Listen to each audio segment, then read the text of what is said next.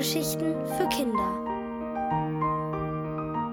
Die Geschichte vom einzig wahren Einhorn von Brigitte Endres.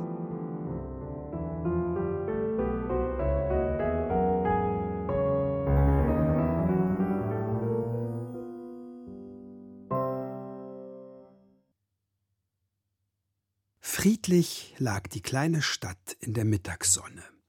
Auf dem Platz plätscherte der Brunnen, die Marktfrauen packten ihre Stände zusammen. Tauben pickten eifrig die Reste weg. Plötzlich flatterten sie aufgeschreckt hoch. Dann hörten es auch die Menschen. Von einem kleinen Esel gezogen, polterte ein bunter Wagen übers Pflaster. Auf dem Kutschbock saß einer. Einer in altmodischer Kleidung und mit einem Federhut. Mitten auf dem Platz hielt er an und sprang vom Wagen. Was für ein merkwürdiger Mann. Was will der hier? sagten die Leute. Doch keiner traute sich zu fragen, auch dann nicht, als der Fremde ein Zelt aufbaute. Dann verschwand er hinter den Planen und ließ sich nicht mehr blicken. Ratlos gingen die Leute heim. Am nächsten Morgen riss eine laute Stimme die Menschen aus dem Schlaf. Der Fremde stand auf dem Marktplatz und rief in ein Megafon Kommt her, seht euch das einzig wahre Einhorn an. Es ist ein äußerst scheues Tier. Nur wer ehrlich ist und niemals lügt, kann das Wundertier erblicken. Tretet ein. Das Einhorn zu sehen bringt Wohlstand und Glück. Zögernd kamen die Leute heran. Welcher aufrechte Mensch will der Erste sein? Ein Raunen ging durchs Publikum, doch keiner meldete sich. Larifari, Einhörner gibt es nicht, tuschelten die Zweifler. Vielleicht ist es ja gefährlich, wandten die Vorsichtigen ein. Neugierig aber waren alle. Da rief jemand Zuerst soll Polizeimeister Zack gehen. Diensteifrig trat Zack vor. Er drückte dem Mann mit dem Federhut eine Münze in die Hand und betrat das Zelt. Alle lauschten, aber hinter den Planen blieb es mäuschenstill. Als Zack wieder erschien, bestürmten ihn die Leute. Wie sieht es aus? Was hat es gemacht? Ist es gefährlich? Äh, gefährlich ist es nicht. Nun, das Tier ist schwer zu beschreiben. Jeder muss sich sein eigenes Bild machen. Welcher ehrenwerte Mensch will der Nächste sein? rief der Mann mit dem Federhut. Ich.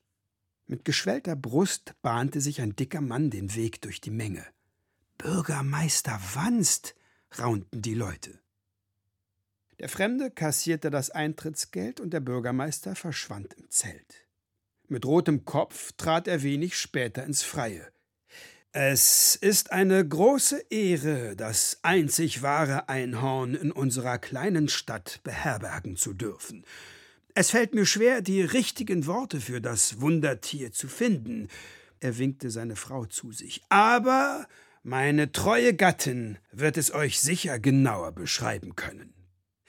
Geschmeichelt stolzierte die Frau des Bürgermeisters ins Zelt. Bleich wie ein Butterkäse kam sie wieder heraus. Nun, meine Liebe, berichte. Du hast es doch wohl gesehen. Gewiss, gewiss, das Einhorn ist ein herrliches Tier. Sein Fell glänzt silbern wie der Mond, seine Augen sind wie Sterne, sie strahlten mir direkt ins Herz. Der Bürgermeister nickte zufrieden. Genau so ist es. Nun soll mein ehrenwerter Stadtrat gehen. Den Eintritt übernehme ich. Kaum hatten die Stadträte das Zelt betreten, hörte man draußen Entzücken. Wundervoll, beeindruckend, einmalig. Unter den prüfenden Augen des Bürgermeisters kam einer nach dem anderen wieder heraus. Sein Fell ist golden, sagte einer. Nein, sein Fell ist weiß wie Schnee, sagte ein anderer. Unsinn, sagte ein dritter. Sein Fell ist silbern wie der Mond, genau wie Frau Bürgermeister gesagt hat. Jetzt wollte jeder das Einhorn sehen, und bald war das Wundertier Tagesgespräch. Die Kasse klingelte. Doch nicht nur der Mann mit dem Federhut verdiente gut. Der Bäckermeister bot frisch gebackene Einhörner an. Auch einer, der Hüte mit Federn verkaufte, schlug seinen Stand auf. Dr. K. Lauer, der berühmte Bildhauer, besuchte das Einhorn. Durch den herrlichen Anblick beflügelt, eilte er ins Atelier und schuf eine abstrakte Marmorskulptur, die er Denkmal der Wahrheit nannte. Noch jemand wollte das Einhorn unbedingt sehen. Seit Tagen schlich der kleine Toni ums Zelt und hörte mit offenem Mund zu, wenn die Leute herauskamen und über das Wundertier berichteten. Schließlich hielt Toni es vor Neugier nicht mehr aus. Der Mann mit dem Federhut lachte. Kinder wie du sind heute frei. Mit klopfendem Herzen trat Toni ins Zelt, wo sich die Besucher drängten. Erwartungsvoll stellte er sich auf die Zehenspitzen. Oh, riefen die Leute, einmalig, großartig, wie wunderschön es ist. Toni machte sich so groß er nur konnte, aber da war kein Wundertier. Da war nur ein leerer Sockel mit der goldenen Aufschrift das einzig wahre Einhorn. Wo ist es? Ich kann es nicht sehen, rief Toni und fing an zu weinen. Die Leute drehten sich misstrauisch zu ihm um. Nur anständige Menschen können es sehen, sagte ein Mann. Verlogenen Bengeln wie dir zeigt es sich nicht, ergänzte eine Frau. Von allen Seiten prasselten Beschimpfungen auf den Jungen nieder. Ruhe! rief da eine scharfe Stimme.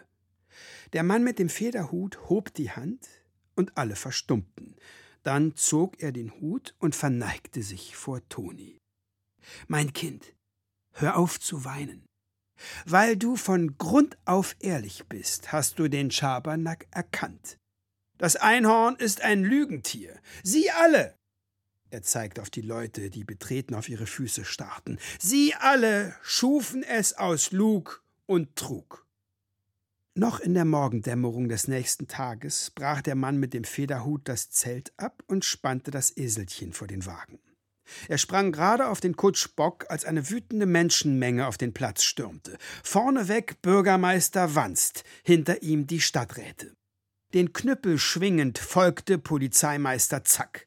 Hinter ihm der Bäckermeister und der Hutverkäufer, jeder, der am Einhorn verdient hatte. Der Mann mit dem Federhut lachte. Lauf, Eselchen, wir sind hier nicht mehr willkommen.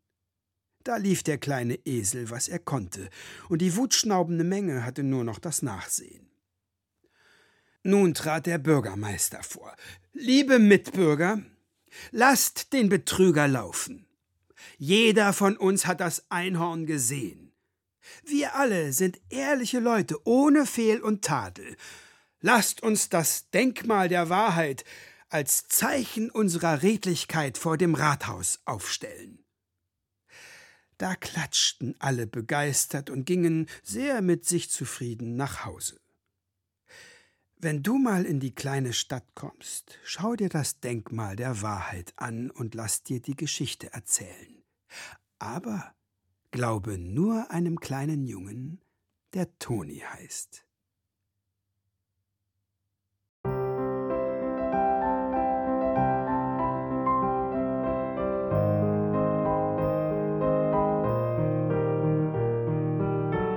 Ihr hörtet die Geschichte vom einzig wahren Einhorn von Brigitte Endres. Gelesen von Rainer Strecker. Ohrenbär. Hörgeschichten für Kinder. In Radio und Podcast.